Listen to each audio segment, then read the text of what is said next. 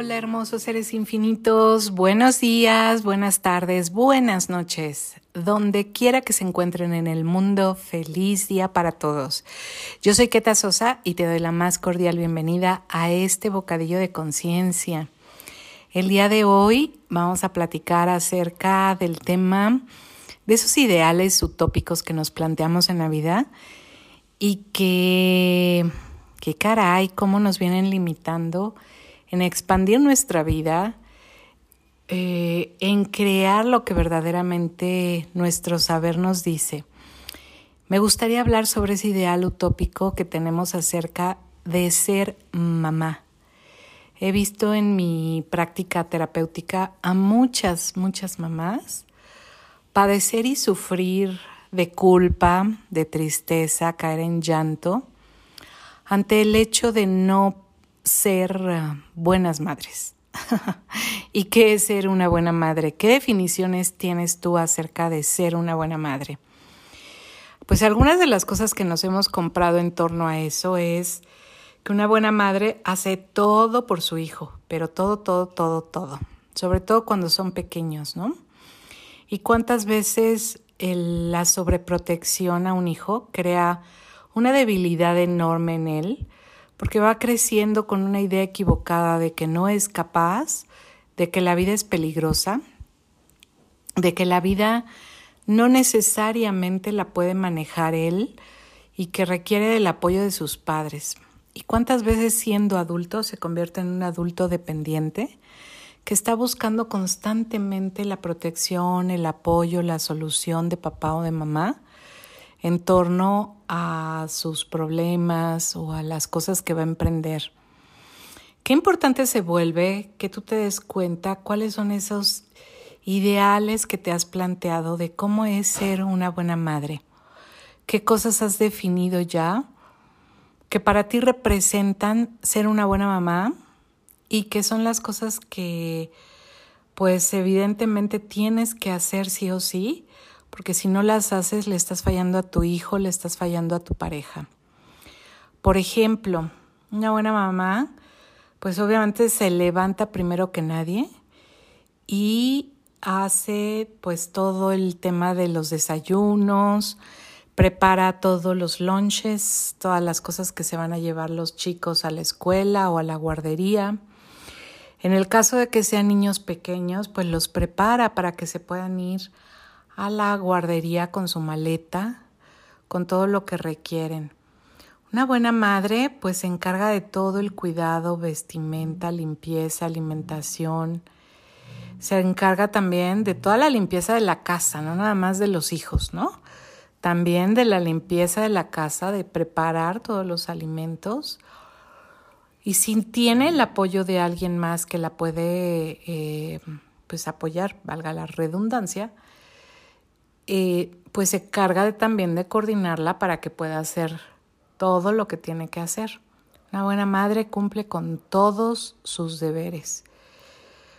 ¿Cuántas veces te has sentido muy culpable porque incluso teniendo que hacer estas cosas que tú misma has definido, que es la manera en la que va a funcionar para tu vida, un buen día en la mañana te levantas y te das cuenta que pues que qué tristeza que estás levantando a tu hijo, a tu hija a las 5 de la mañana para llevarlo a la guardería, porque pues tú entras a las 8 y el pobre niño tiene que quedarse a las 7 en la guardería y eso te causa un pesar enorme. Las dinámicas de la vida actual exigen para muchas madres muchas cosas, muchos sacrificios de alguna manera, ¿no? Como esto, tener que levantar a los hijos súper temprano, dejarlos por largas horas en una guardería cuando son muy pequeños, no pasar suficiente tiempo con ellos, porque al salir del trabajo 6, 7 de la noche, pues pasan apenas por ellos y pues muchas veces los llevan ya dormidos, listos para darles de cenar, bañarlos y acostarlos a dormir. Entonces pocas veces pueden jugar con ellos. Y ni se diga si tú eres una mamá que estás enfrentando alguna enfermedad y sobre todo si es una enfermedad grave, una enfermedad terminal como el cáncer, que estás en un tratamiento, que estás en un proceso de cirugías, que estás pasando por una experiencia pues fuerte, en donde tú sabes que tienes que poner toda tu energía en tu cuidado, en tu tratamiento y que aún así, o sea, aunque pones todo realmente de tu parte para estar con tus hijos, no tienes energía para hacerlo, no puedes. Entonces, ¿cuántas veces esto ha implicado que tus hijos se tengan que ir a la casa de su papá, con la familia, si está separado, ¿no? O con algún familiar porque tú no puedes realmente atenderlos y tus hijos se enojan contigo, ¿no? Tus hijos transitan por esta experiencia de verte enferma, de percibir que te está yendo fatal, que probablemente tienen miedo a que te mueras, pero además tener que pasar por la experiencia de ser cuidados por terceras personas, con quienes no están tan acostumbrados a estar. Y tú te sientes una mala madre porque tu hijo enfrenta esta experiencia de dolor. ¿Qué tal que hoy te das cuenta que la vida simplemente está cargada de experiencias? Que no podemos controlar absolutamente todo y te empiezas a hacer preguntas de qué va a crear y cómo va a ser mi vida y la vida de mi hijo si yo elijo hacer esto o si yo no lo elijo hacer, cómo va a ser nuestra vida. Recuerda que cuando tu mundo se expande, eso va a crear realmente algo más grandioso porque está alineado a todo lo que es verdad para ti.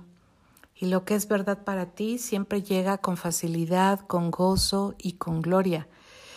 Y todo lo que no es verdad para ti contrae tu mundo, lo achica.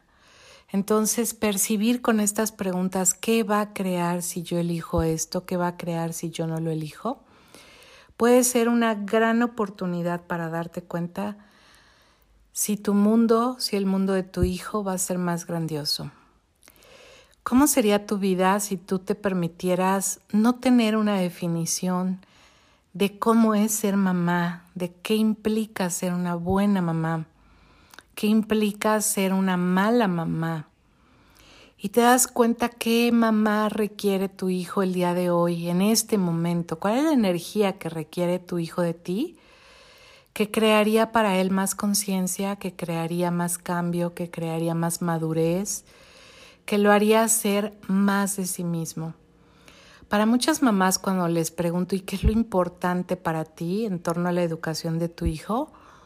Me responden poder hacerlos personas de bien, responsables, que se puedan valer por sí mismos, que, que sean felices, a casi todas las mamás les importa esto, ¿no? Que los hijos crezcan con madurez para poder alcanzar estados de felicidad, para poder hacerse responsables de su vida y poder crear la vida que realmente quieren. ¿Qué influye en que de pronto, aunque desean ese objetivo, eh, lo saboten con demasiado control, con demasiada sobreprotección, con acciones de avergonzarlos o de exigencia o de perfeccionismo o de rechazo, etc. Bueno, muchas veces somos adultos con heridas de la infancia. Hay cinco heridas pues básicas, digamos, que, que todos de alguna manera transitamos cuando somos pequeños en mayor o menor medida y que en mayor o menor medida nos han afectado en la creación de nuestra vida. Y estas son el rechazo, el abandono, la humillación, la traición, la injusticia. Todas de alguna manera se traducen en una extra que puede ser la desvalorización. Eh, cuando tú tienes esta herida como adulto, puedes ser un padre niño, es decir, un papá, una mamá que tiene a su niño herido y que bueno, desde ese niño herido estás intentando ser papá, ser mamá, pero esa herida va a salir y esa herida se va a ver reflejada en la forma en la que tratas a tus hijos, ¿no? Por ejemplo, siendo un papá que ha tenido esta herida, no sé, de la humillación, por ejemplo, pues evidentemente vas a tener acciones donde tú te avergüenzas de tus hijos, donde tú estás en esta actitud y, de alguna manera te mueves desde ese espacio donde tu propia vergüenza por los sucesos, las experiencias que tú has vivido, te hacen que tú proyectes en tu hijo mucha atención sobre su físico, que seas súper protector, que estés con ellos de alguna manera eh, en el sobrecuidado, en la atención, que les resuelvas todos los temas, que tengas como esta actitud de ser un padre eh, pues súper rescatador, por ejemplo, ¿no?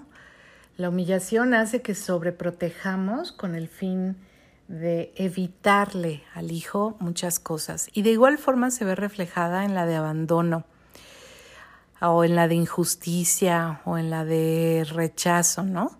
De alguna manera proyectamos estas necesidades no resueltas hacia los hijos, em, pues de alguna manera como haciendo un reflejo de esa necesidad que tenemos no resuelta. Si a ti te abandonaron, puede ser que tú abandonas aunque estás presente, estás ausente emocionalmente para tus hijos.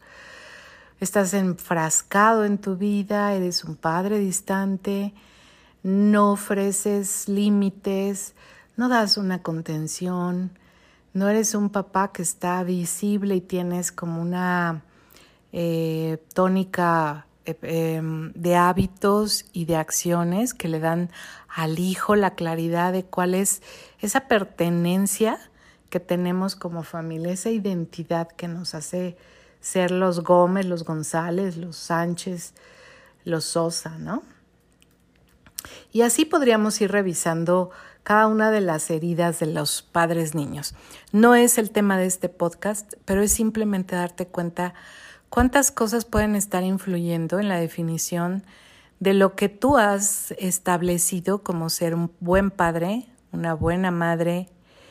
¿Y cuál es ese ideal que estás buscando alcanzar? ¿Y cuánto, si tienes estas heridas, puedes estar bloqueándote para poder conseguirlo? De por sí, obviamente tener un ideal utópico, pues es un ideal y las utopías son una gran limitación porque te impiden estar en la conciencia de cuál es la conciencia verdaderamente que requiere mi hijo o mi hija en este momento.